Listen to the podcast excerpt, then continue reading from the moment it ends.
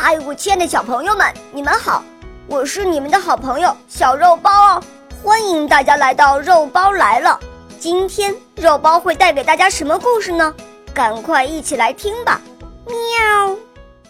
为什么要警惕钱上的病菌？你喜欢钱吗？小朋友，假如有人这样问你，你一定会觉得很奇怪。钱谁不喜欢？就连傻瓜都喜欢钱。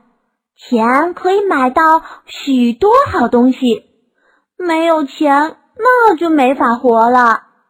可从卫生角度来说，钱确实不是好东西。不信？好，请你随我看一看吧。你把钱放到显微镜下看一看，你会发现上边会有许多肮脏的东西，灰尘、邮购。更主要的是，钱上有许多细菌。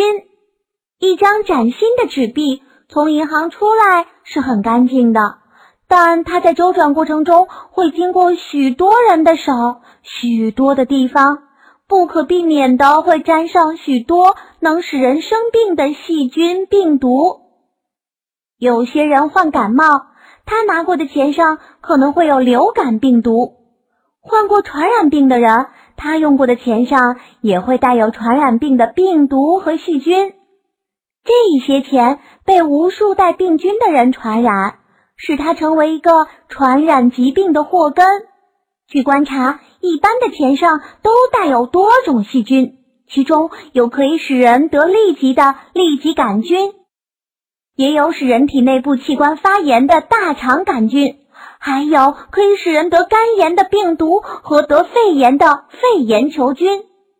如果你身体虚弱时或者使用不当，例如有的人喜欢把钱放在嘴里含着，这样你就可能会被传染上疾病。从以上的事实，你可以看出钱究竟是不是好东西了。所以，当你们使用钱时，一定要从卫生的角度去考虑它。保管它，使它能更好的为自己服务，而不至于对自己造成伤害。乌鸦的迁徙，一只乌鸦正在搬家，中途停在树梢上休息，正巧碰上了鸽子一家。鸽子宝宝好奇地问起来：“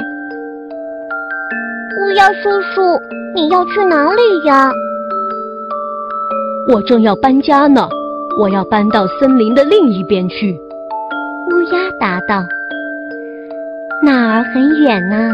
你为什么要搬走呢？”鸽子妈妈问道。